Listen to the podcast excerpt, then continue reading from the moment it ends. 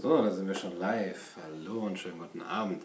Ich mache hier gerade noch äh, den Facebook-Stream an. Heute machen wir eine kleine, äh, einen kleinen Versuch. ich bin gar nicht so gut zu sehen hier. Ne? Stellen wir das mal hier weg. Und äh, dann es auch schon gleich los. So, Facebook machen wir heute mal synchron. Keine Ahnung die Angstmacher, das muss ich hier eingeben. Keine Ahnung, ob mein WLAN das auch aushält. Ja, gucken wir mal. So, hallo oh, und schönen guten Abend. Dieses Buch hier, ich hoffe, es ist jetzt ähm, für euch auch nicht spiegelverkehrt zu sehen. Die Angstmacher von Thomas Wagner, das stelle ich euch heute vor, wird ähm, eine kurze Sache, eine kurze Kritik, ein sehr interessantes Buch, Untertitel 1989 und die Rechten, die neuen Rechten im Aufbauverlag erschienen. Es ist tatsächlich ein sehr interessantes Buch, ähm, 300 Seiten ungefähr. Und ähm, das Erstaunliche dabei ist, dass es hier sich bei äh, Thomas Wagner um einen dezidiert linken äh, Soziologen handelt, der tatsächlich in die Szene gegangen ist, also sich mit den intellektuellen Köpfen der neuen Rechten auseinandergesetzt hat, anders als man das ähm, ja von vielen anderen kennt, die entweder sich gar nicht auskennen und sich gar nicht damit beschäftigen mit den intellektuellen ähm, ja, Streitschriften oder auch äh, Propagandaschriften ähm, oder andererseits, die sagen, man darf sich äh, damit auch gar nicht beschäftigen, man darf die Leute auch nicht äh, in, äh, in irgendwelche Diskussionen einladen, weil sie das nur, nur ähm, ja, missbrauchen als Bühne. Thomas Wagner hat das gewagt und ähm, ich finde, es ist ihm auch sehr gut gelungen, diesen, ähm, ja, diesen Spagat als linker Soziologe, das wird ja immer dunkler, wenn ich das so mache, als linker Soziologe mit den Leuten zu sprechen. Also mit Martin Sellner, dem äh, Chef oder dem Sprecher der identitären Bewegung, mit äh, Ellen Kosica, mit ähm, Götz Kubitschek und noch ein paar anderen. Und die Interviews sind auch hier drin in dem Buch ähm, abgedruckt. Und was ich äh, auf jeden Fall äh, ja, ihm wirklich zugutehalten muss, ist, dass er total unvoreingenommen daherkommt. Er hat äh, seine Kritik, die er äußert, ähm, aber äh, es geht ihm nicht darum, die, ähm, die Köpfe und diese ja, die, die Theorien oder die äh, Thesen, die sie aufstellen, zu desavouieren oder ähm, zu sagen, dass da etwas anderes dahinter stecke. Das macht er nicht und es ist auch eine faire Auseinandersetzung, auch mit den Schriften, die er dann liest und er geht auch da relativ weit, ähm, ja, oder er geht da in das 20. Jahrhundert zurück. Die, ähm, die Schriften von Ernst Jünger zum Beispiel, äh, Drieu, La Rochelle oder ähm, anderen Köpfen, die eben von den neuen Rechten wieder aufgewärmt werden und äh, als ja, als, als intellektuelle Vorbilder gen, äh, genommen werden. Ähm, hallo Roman, ja, schönen guten Abend. Ähm, und äh, die nennt er also auch. Ähm, es ist im Grunde genommen ein Buch wie, ähm, naja, wie eine Soap Opera, kann man sagen. Er geht die einzelnen Stationen ab und er geht zu diesen ähm, Leuten hin und äh, befragt sie nach den wichtigen Themen und nach ihren Begriffen, nach äh, Ethnopluralismus, der große Austausch, äh, was das bedeutet. Und er nimmt es ernst. Ähm, er kritisiert es auch nicht besonders stark in diesem Buch. Also ich habe nicht alle Kapitel jetzt lesen müssen, aber doch relativ, äh, nicht lesen können, aber doch äh, relativ viel davon gelesen und ich habe keine äh, Stelle gefunden, wo er sich dezidiert ähm, mit einer These auseinandersetzt. Äh, er gibt mal hin und wieder kritische hm, Einwürfe und äh, er sagt, was er anders sieht. Das steht aber überhaupt nicht im Vordergrund. Und ähm, es kommt mir sogar zu kurz. Also es ist keine in der Form intellektuelle Auseinandersetzung mit den Thesen, dass er sagen würde, okay, dieses Grand Remplacement von äh, Renaud Camus, was steckt dahinter, das äh, erklärt er schon, aber haben die recht? Äh, ist das plausibel? Und was kann man dem entgegenhalten? Welche Argumente, Zahlen, Fakten?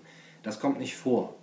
So dass es einem unvoreingenommenen Leser wiederum erscheinen könnte, okay, also Martin Sellner zum Beispiel wird ein relativ großer Platz eingeräumt, um das zu erklären, was ähm, man äh, darunter versteht in der Szene. Und das wird erklärt und das ist ähm, auch nicht unplausibel, das muss man schon sagen. Ähm, und man, ohne jetzt eine, eine gewichtige Gegenstimme zu haben, ist es eben sehr schwer, das einzuordnen. Ähm, das ist jetzt nicht Thomas Wagners Sache. Also es sind sehr viele interessante Stellen drin. Zum Beispiel ein Gespräch mit Ellen Kosica und Götz Kubitschek über den Ethnopluralismus. Ähm, Ethnopluralismus bedeutet, sagt Götz Kubitschek, dass wir den ethnokulturellen Ausdruck der anderen würdigen und nicht vorhaben, in irgendeiner Weise missionarisch, prägend, formend oder vereinnahmend zu wirken. Diese Haltung impliziert, dass man hofft, dass die anderen auch ethnopluralistisch sind und uns in Ruhe lassen. Man wirft ja den neuen Rechten vor, dass sie im Grunde genommen also die Linken werfen denen das vor, dass sie im Grunde genommen die, äh, den Rassismus hinter einem neuen ähm, Begriff verstecken, nämlich des Ethnopluralismus. Und dass es im Grunde genommen eine, ähm, eine rassistische Theorie der Minderwertigkeit anderer Ethnien ist. Ähm, hier zumindest ähm, äußern sich die, die Vertreter dieser Theorien nicht so. Sie wären natürlich auch ziemlich dumm, das zu machen. Das Problem ist eben, dass äh, man es ihnen immer unterstellen muss. Thomas äh, Wagner macht das nicht in dieser Schrift und er lässt die Leute zu Wort kommen und zitiert aus, aus seinen Schriften und er stimmt ihnen, wie gesagt, auch oft zu. Ähm, ich gucke mal, ob ich spontan eine Stelle finde. Ja, hier zum Beispiel. Ähm, ja, beziehungsweise da, da stimmt er ihnen gar nicht so direkt zu, sondern er zitiert aus einer Schrift von, ähm wie heißt er denn? Äh, also die Schrift ist von 1998 und der Autor heißt, ähm, jetzt finde ich es gerade hier nicht, ähm, muss ich gucken. Also die, ja, Böckelmann, richtig, Böckelmann heißt der. Die Gelben, die Schwarzen, die Weißen. Also ähm, ein äh, relativ ähm, politisch unkorrekter Titel, auch damals schon, äh, in dem die These aufgestellt wurde, Multikulturalismus ist der ist die Herablassung der Weißen. Die Anhänger dieser Ideologie, also des Multikulturalismus, Kultu, Multikulturalismus, ähm, seien bestrebt, die nationale Gesellschaft durch den kulturellen Pluralismus abzulösen. Böckelmann mokiert sich über Zehntausende von Publizisten, Fachleuten und Lehrern, die für das freie Niederlassungsrecht jedes Erdenbürgers eintreten und Deutschland am liebsten mit Welt übersetzen. Also 1998, Böckelmann ist heute eine persona non grata, wie Thomas Wagner schreibt, aber früher war es im Grunde genommen so, 98, Hans Magnus Enzensberger hat das Werk in, in die Reihe äh, der anderen Bibliothek äh, sehr renommiert aufgenommen.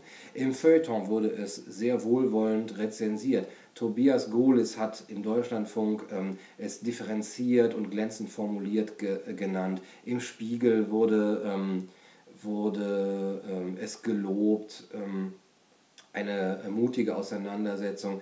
Die linksliberale Publizistin Katharina Rutschki zog in der Berliner Zeitung ihren Hut vor dem energischen Fleiß des Autors und bewunderte seinen Mut. Den Leser erwarte unter dem politisch unkorrekten Titel eine mehr als korrekte wissenschaftliche, außerdem auch noch originelle Recherche in das weite Terrain der Ethnologie seit dem 19. Jahrhundert. Böckelmann ist, wie gesagt, heute, äh, nachdem er äh, um die Zeitschrift äh, Tumult, ähm, ja, da eine da gab es einen ziemlichen Skandal, das habe ich nicht ganz so nachgelesen. Ist heute also eben, wie viele andere auch, ähm, nicht mehr im Mainstream vertreten. Äh, früher aber schon. Und indem Thomas Wagner das so ausführlich ähm, nachzeichnet, zeigt er natürlich auch, dass sich unser Diskurs ähm, verschoben hat. Äh, also das, was wir heute eben als politisch inkorrekt oder auch als ähm, rechts ansehen, dass es früher 1998 vom Feuilleton durchaus noch äh, gutiert wurde. Also indem Wagner das so nachzeichnet, nimmt er natürlich auch sich selber eine bestimmte, einen bestimmten Wind aus den kritischen Segeln. Ähm, Äh, ich lese mal ganz kurz, was Roman hier schreibt. Äußert er sich zu der anti-israelischen äh, Einstellung der meisten Linksliberalen, was nichts anderes ist als versteckter Antisemitismus der Linken? Äh, Habe ich nicht gefunden. Die, ähm, es geht ihm ja nicht um die Linksliberalen an sich, es geht ihm um die neuen Rechten, aber er sagt eben 1968 und die neuen Rechten, was hat das miteinander zu tun? 1968 war im Grunde genommen das Gründungsjahr dieser neuen Rechten, so paradox sich das auch anhört, weil sie ab dann im Grunde genommen nicht mehr im Mainstream waren, sondern der Mainstream nach und nach von der ähm, Linken, vom Linksliberalismus äh, übernommen wurde und die, ähm, die antiautoritäre Haltung, auch die Herrschaftskritik und sogar die Kapitalismuskritik vom Linken in, immer mehr in den rechten Rand, ins rechte Spektrum rübergerückt ist. Die Kapitalismuskritik er zitiert hier sehr viele Stellen, wo ähm, zum Beispiel Alain de Benoit, der französische ähm, Vordenker der Front National, des Front National, äh, wo er eben auch ähm, die, äh, die Armen, die Ausgegrenzten der Völker ähm, ja, in, ins Licht rückt und äh, sagt, der Kapitalismus und die, ähm, die Konzerne, an deren Interesse ist es eigentlich, diese ähm, äh, Migrationsbewegungen ins Rollen zu bringen und äh, um eben billige Arbeiter zu haben, die sich im Grunde genommen nicht wehren können. Auf der anderen Seite werden, werden diese äh, Migranten und Flüchtlinge von der Politik entdeckt als, ähm, als Wahlvolk, als Wahlhelfer sozusagen für die ähm, Wahl äh, für die migrationsfreundlichen Parteien. Das sind also Thesen von Alain de Benoit und von äh, auch den Identitären. Und gleichzeitig hat der Front National eine linke Wirtschaftspolitik, ähm, also wo sich diese Kapitalismuskritik und eine sozialistische ähm, Politik miteinander verbinden. Das haben die neuen Rechten von äh, den 68ern übernommen inhaltlich auf der einen Seite, aber auch was äh, das Vorgehen, die Vorgehensweise betrifft die direkte Aktion oder die subversive Aktion. Es gibt dann so etwas, es gab im linken Spektrum die subversive Aktion, es gab dann im rechten Spektrum die konservative subjektive, äh, sub, subversive Aktion, ganz schön schwierige Begriffe, wo eben solche Formen wie der Flashmob benutzt wurden, um äh, Leute aufmerksam zu machen. Auch das, was wir jetzt in der Buchmesse gesehen haben, die absolute äh, Gewaltfreiheit, der Verzicht ähm, auf Gewalt bei den Rechten ist eine Strategie, wie Martin Sellner hier auch in dem Interview zugibt, ähm, weil er weiß, dass die Gewalt, die von den Linken und von der Antifa kommt, den Rechten nur äh, in die Karten spielen kann, indem sie sich ja zum, zum einen als Opfer darstellen können, aber eben auch indem sie den Diskurs gewinnen, weil sich die Mehrheit äh, über kurz oder lang immer auf die Seite der Gewaltlosen schlagen wird und immer mehr abgestoßen wird von, von der Linken, äh, von, von den linken Gewalttätern. Und Martin Sellner hat diese Strategie offenbar mit vielen anderen Köpfen lange durchdacht, sich in die Räume des öffentlichen Diskurses einzuklagen und auch zu sagen, wir haben ein Recht auf Meinungsäußerung, dann zum Beispiel auf der Buchmesse aufzutreten und äh, Demos machen zu können und so weiter. Was, wie Sie wissen, eine Reaktion der gewaltbereiten Linken hervorrufen wird, wodurch sie wieder eben als ähm, an den Rand gedrängte Außenseiter, ähm, zu Unrecht beschimpfte dastehen. Auch zum Beispiel wie jetzt bei der Buchmesse die Amadeo Antonio Stiftung dann äh, hat verlautbaren lassen, wir reden nicht mit denen, ähm, die wollen einen Dialog mit uns. Kubitschek hat gesagt, Kositza hat gesagt, kommt nur, wir reden mit euch. Die Amadeo Antonio Stiftung hat gesagt, nein, nein, wir werden ihm diese Bühne nicht geben, was natürlich auf der anderen Seite wieder dazu führen konnte, äh, geführt hat, seht ihr, die sind überhaupt nicht gesprächsbereit. Und im Mainstream, der noch vielleicht unbeleckt von, von, von, von beidem ist, wird es dann so dastehen, als sei eben die rechte, die unterdrückte Seite, der man eben ähm, diesen Underdog-Status zugesteht und der dadurch auch ähm, ein, eine Profilierung gewinnt. Ähm, was äh, lesen wir denn noch äh, hier? Ja, also es ist wirklich sehr interessant. Es geht auch zum Beispiel um Arnold Gehlen. Der hat eine Schrift ähm, geschrieben äh, 1969 Moral und Hypermoral ähm, als Abgrenzung oder als Reaktion auf 68. Arnold Gehlen war zum einen ja auch ähm, in der nationalsozialistischen Bewegung ja nicht nur aktiv, sondern auch Vertreter. Er hat sich äh, erst sehr spät dann auch ähm, etwas kleinlaut davon losgesagt. Ähm, das hängt ihm aber natürlich immer hinterher. Aber er war schon ein Feind dieser 68er Studentenbewegung und auch ein, ein Gegner, ein intellektueller Gegner von Adorno. Äh, in Moral und Hypermoral stellt er die These auf, die im Grunde genommen an Hayek ähm, nicht nur erinnert, sondern ich würde fast sagen, entweder ist sie von Hayek gestohlen oder Hayek hat sie von ihm gestohlen, dieses Zwei-Welten-Theorems. Ähm, es gibt zum einen viele Arten von Moral. Es gibt die Moral der Familie, die Moral der Freundschaft, die Moral der Sippe und es gibt ähm, dann den Versuch der universalistischen Linken, so nennt er das, glaube ich, ähm, diese Moral, diese Nächstenliebe Moral auf die ganze Gesellschaft zu übertragen, auf die ganze Welt zu übertragen und auch die ganzen Politik, also die ganze Politik so zu gestalten, nach äh, Nächstenliebe und ähm, Teilen, ähm, als wäre jeder Mensch äh, unser, äh, unser Nächster. Und das hat eben Gehlen Hypermoral genannt. Ähm, das würden wir dann heute mit Gutmenschentum übersetzen. Und die neuen Rechten haben sich offenbar, so wie Wagner schreibt, stark auch an ähm, Arnold Gehlen und diesem Begriff der Hypermoral äh, orientiert.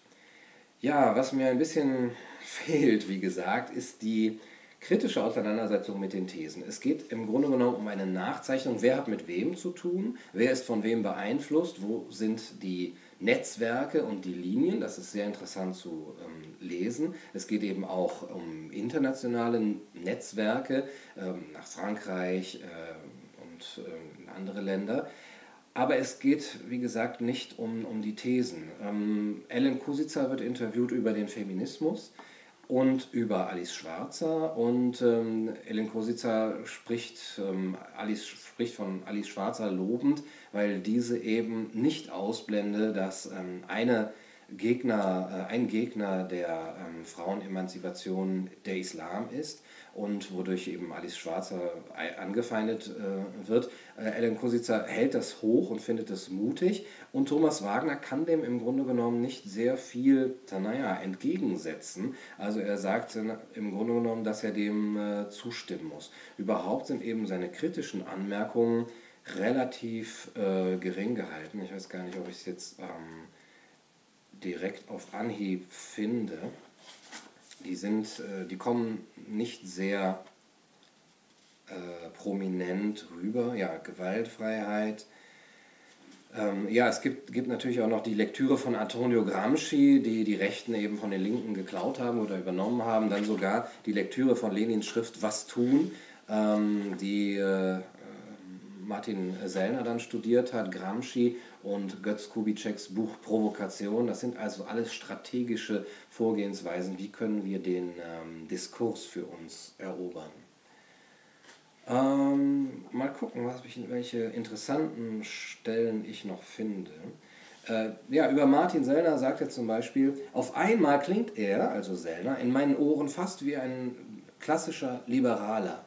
Es geht äh, Sellner zum Beispiel um Liberté, Egalité, Fraternité. Das ist der Grundkonsens, den man in einer Demokratie braucht. Warum sollen sich ähm, Menschen überhaupt von einer Demokratie äh, ihr unterwerfen, der Meinungs, ähm, äh, dem Meinungs der Mehrheitsmeinung unterwerfen. Sellner sagt, das bedeutet einen großen, gewissen Konsens, einen demokratischen Konsens, den nicht alle Menschen teilen. Und dieses Teilen dieses Konsens setze eine relativ homogene ähm, Gesellschaft voraus. Wer das also nicht teilt, Liberté, Egalité, Fraternité, der ist nicht dafür geeignet, in der Demokratie, äh, an der Demokratie Zeit zu haben.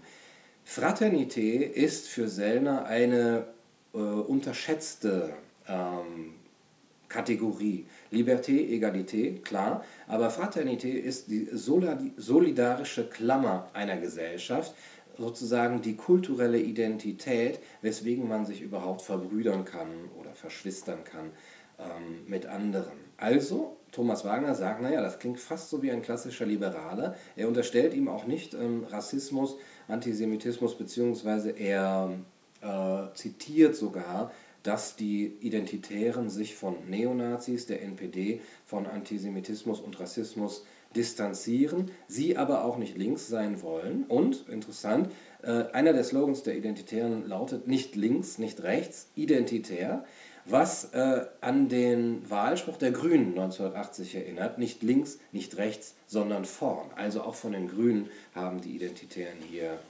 geklaut oder das, äh, diese strategischen Elemente über, übernommen.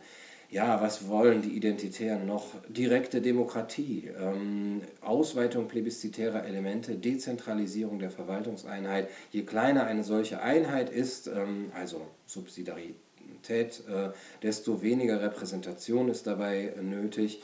Ähm, auch Parteien und äh, Parlament soll erlaubt sein nach den Identitären. Sie sollen sogar unterschiedliche Interessen vertreten, ähm, nach, ja, nach sozusagen dem, dem expliziten Willen.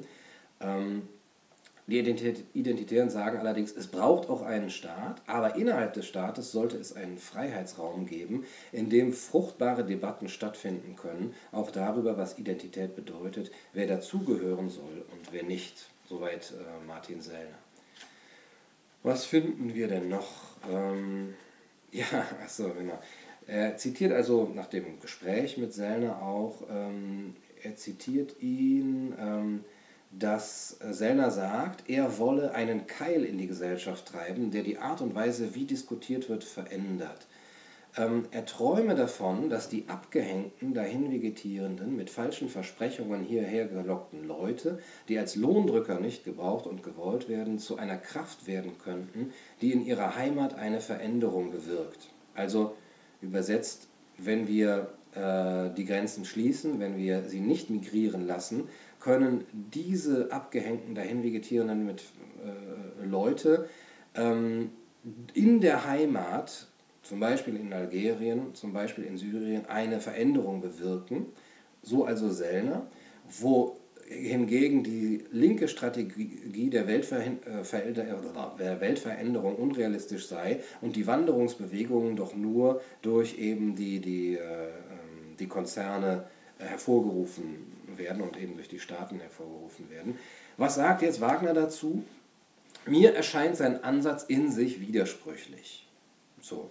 Auf der einen Seite gibt er vor, den Armen zu helfen zu wollen, die globale Ungerechtigkeit zu, ähm, zu beseitigen. Auf der anderen Seite setzt er auf Abgrenzung und mobilisiert die Ängste vieler Menschen vor einer Überfremdung. Wie soll das zusammengehen? fragt Wagner. Ich kann mir beim besten Willen nicht vorstellen, dass das funktionieren kann. Punkt. Das war's. Das ist die einzige kritische Auseinandersetzung jetzt mit dieser These von Sellner. Er sagt im Grunde genommen, er findet das widersprüchlich, er kann sich nicht vorstellen, dass es funktionieren kann. Weiter heißt es, Sellner schon. Und dann gibt er wieder den Rest des Kapitels Sellner Raum zu sagen, warum er sich das vorstellen kann. Mir fehlte also im Grunde genommen die konzise Auseinandersetzung und Kritik damit, warum das nicht möglich sein kann. Ja, danach suchen wir ja alle. Warum äh, können die Rechten, warum dürfen die Rechten nicht Recht haben, sozusagen? Ähm, die Angstmacher der Titel ist auch etwas, was mir in dem Buch selber zu kurz kommt. Also es werden die Thesen lang und breit erklärt, es werden die Netzwerke erklärt und äh, es wird für die Verhältnisse oder angesichts dessen, dass Thomas Wagner ein linker Soziologe ist, den Thesen relativ großen äh, Zuspruch äh, kommt ihnen zu. Und im, äh, in einem Nebendiskurs heißt es, naja, die knüpfen damit eben an populistische Forderungen an. Und sie knüpfen an die Angst an von Menschen, von, von Wählern. Und sie bedienen sich dieser Angst, um ihre ähm, populistischen und politischen Ziele durchzusetzen. Das ist aber im Grunde genommen ja eine Kritik auf der zweiten Ebene, also warum man das macht. Das steht aber auch nicht so stark im, im Vordergrund in dem Buch. Trotzdem heißt es die Angstmacher. Kann man natürlich leicht begründen, ja, die leben von der Angst, ähm, das ist ja wahrscheinlich auch so, aber es wird äh, da nicht gesagt, ähm, hat diese Angst einen rationalen Hintergrund, ist sie total irrational, gibt es Alternativen, um, auf der, äh, um der Angst zu begegnen, gibt es eine Form der Angst zu begegnen, die nicht populistisch ist. Also kann man die Angst ernst nehmen, wenn sie da ist. Kann man, muss man nur beschwichtigen, muss man sie verleugnen. Darum geht es Wagner nicht, was ich ein bisschen schade finde. Es findet sich auch kein Nachwort in, in dem Sinne, ähm, dass er jetzt so ein Fazit ziehen würde. Es ist alles sehr offen, das macht es auch lesbarer, das muss man schon sagen. Ähm, und äh, eine interessante Stelle fand ich hier noch, ähm, ja, die Political Correctness äh, ist im Grunde genommen für ihn eine Rückkehr der höfischen Sprache. Also höfische Sprache war im Mittelalter oder später auch äh, noch in der Renaissance eine, ein Code. Ähm, diejenigen, die dem Adel angehörten, mussten sich einer bestimmten Sprache äh, bedienen und eines bestimmten Codes bedienen, um sich äh, in der Schicht her, von der Schicht her auch abzugrenzen. Im Grunde genommen ist heute unser Sprechen, auch das ganze politische Sprechen oder kulturelle Sprechen, auch einem Code unterworfen. Bestimmte Worte darf man nicht benutzen, so wie Umvolkung. Das äh, wird auch hier genannt, dass Leute, wenn sie das unreflektiert benutzen, sich natürlich eines gewissen ähm, Diskurses bemächtigen, den aufrufen wollen.